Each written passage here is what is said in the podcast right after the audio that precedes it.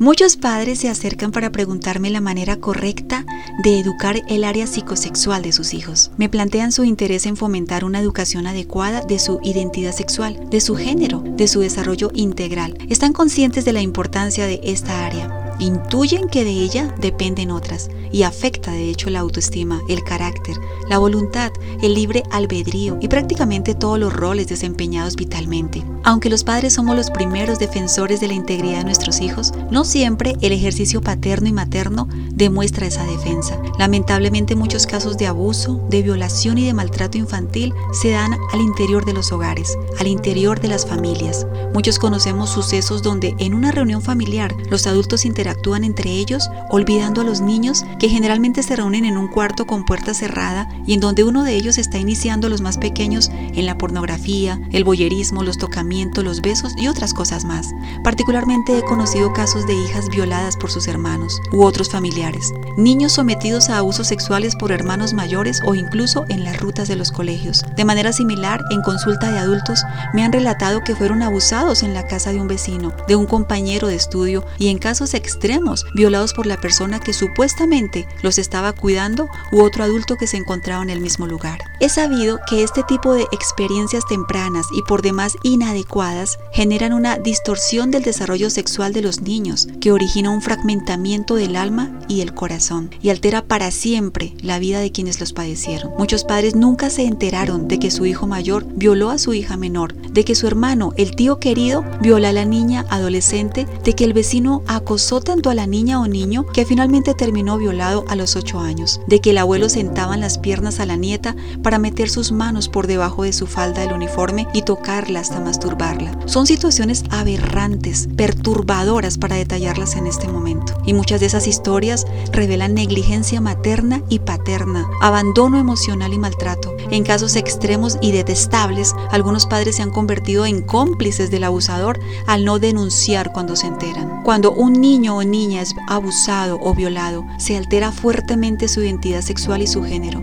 Diversas investigaciones señalan este tipo de experiencias traumáticas como una de las posibles causas del homosexualismo y lesbianismo y otras condiciones en los adultos, ya que el abuso infantil hiere la confianza, el apego, los vínculos de los niños con sus padres y cuidadores, confunde en los roles y géneros, les altera su manera de relacionarse con adultos, con pares, con su ambiente y con su mundo en general. Cuando los niños son víctimas de experiencias psicosexuales prematuras, inadecuadas, impropias, se altera completamente su significado del amor, ya que los actos abusivos psicosexuales comprometen el desarrollo moral y ético de los niños y sus principios y valores. Se sabe, por ejemplo, que la promiscuidad sexual, la infidelidad, el adulterio, la deslealtad, las mentiras, las traiciones, tienen un componente moral donde la persona que los practica ha sido una víctima de abuso en algún grado y en algún punto de de su desarrollo y de su crecimiento. Y al crecer, expresa estas conductas como parte de un mecanismo de defensa, de una proyección psíquica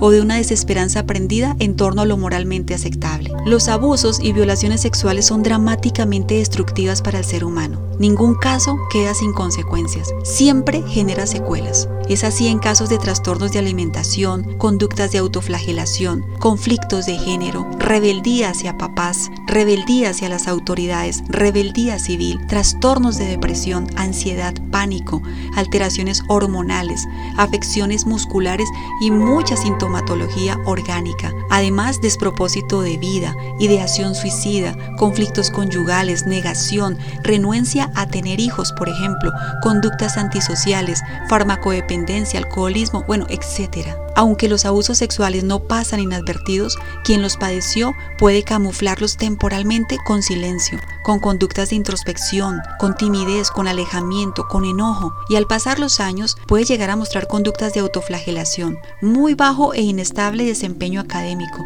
desajuste social, baja autoestima, conflictos familiares. Es bastante confrontador para algunos padres conocer que bajo muchas conductas disruptivas expresadas por sus hijos adolescentes hay una historia nefasta de abuso. Así que mi mensaje es y será siempre la promoción y la prevención como la mejor herramienta para salvaguardar la integridad de nuestros niños. Es necesario que los padres cuiden verdaderamente a sus hijos. Hoy por hoy se necesita que los adultos tengan una escala de valores éticos y moral muy definida, unos principios de vida espirituales y mucha sabiduría para defender frente a los niños lo que consideran importante y crucial para que ellos crezcan sanos y saludables. Una vez más, el llamado es a supervisar, a controlar, a revisar y conocer los contenidos de redes sociales a los que los niños y jóvenes están expuestos día a día, seleccionar rigurosamente el colegio y la universidad donde los chicos estudian o estudiarán, conocer a los amigos, a las amigas, a los compañeros y partners de los niños, conversar esporádicamente con los chicos sobre lo que está aconteciendo en su vida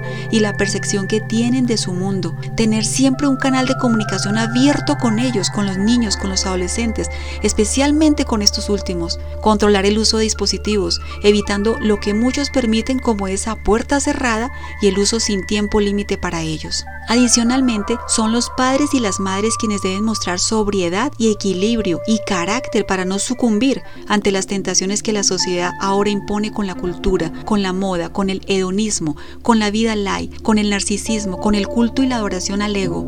Son los padres quienes deben defender a toda costa valores como el respeto, el pudor, el orden, la sinceridad, la honestidad, la lealtad, la fidelidad y la responsabilidad. Son los padres quienes tienen que tener una eficiente organización de su tiempo para compartir tiempo con sus hijos y saber que cuando no lo comparten, sus hijos están con personas que realmente los protegen y no lo contrario. Son los padres quienes catalizan los cambios culturales de acuerdo a su escala de principios y valores, generando momentos reflexivos con los hijos adolescentes y espacios lúdicos con los hijos menores. Bueno, en fin, son los padres los que pueden garantizar que los hijos crezcan seguros, con criterios claros, con autoestima saludable y con un desarrollo de carácter funcional. Ahora bien, yo te recuerdo que cuando los hijos están siendo abusados sexualmente, la mayoría lo expresa. Por ejemplo, se vuelven retraídos, pueden presentar terrores nocturnos, pesadillas, pueden sufrir regresiones de su etapa sin ninguna explicación. Por ejemplo, enuresis, encopresis.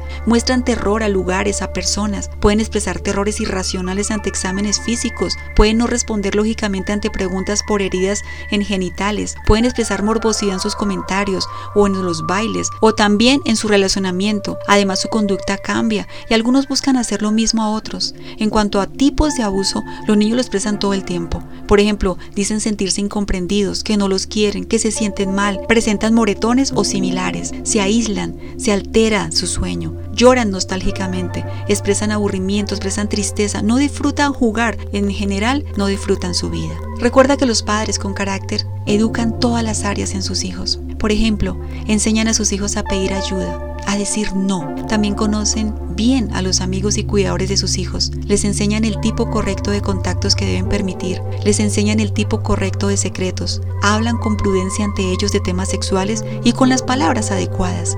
Les enseñan a los hijos a tomar decisiones ante la presión de grupos. Les fomentan las buenas relaciones interpersonales. Les educan una buena autoestima, bueno, etc. Te invito a dejar tus prejuicios a un lado. Identifica los errores en el área sexual que cometieron contigo para no repetirlos en tus hijos. Alíate con el padre o de tus hijos para manejar una sola estrategia y un solo lenguaje. No des más información a tus hijos de la que necesitan, pero da la necesaria. Maneja una buena afectividad con ellos. Recuérdales el valor de cuidar en todas las formas posibles su cuerpo y por sobre todo, sé el mejor ejemplo en el área psicosexual, emocional y relacional que puedas ser ante ellos. Ese es tu verdadero legado. Soy Ana Cruz, tu psicóloga. Hasta un próximo episodio.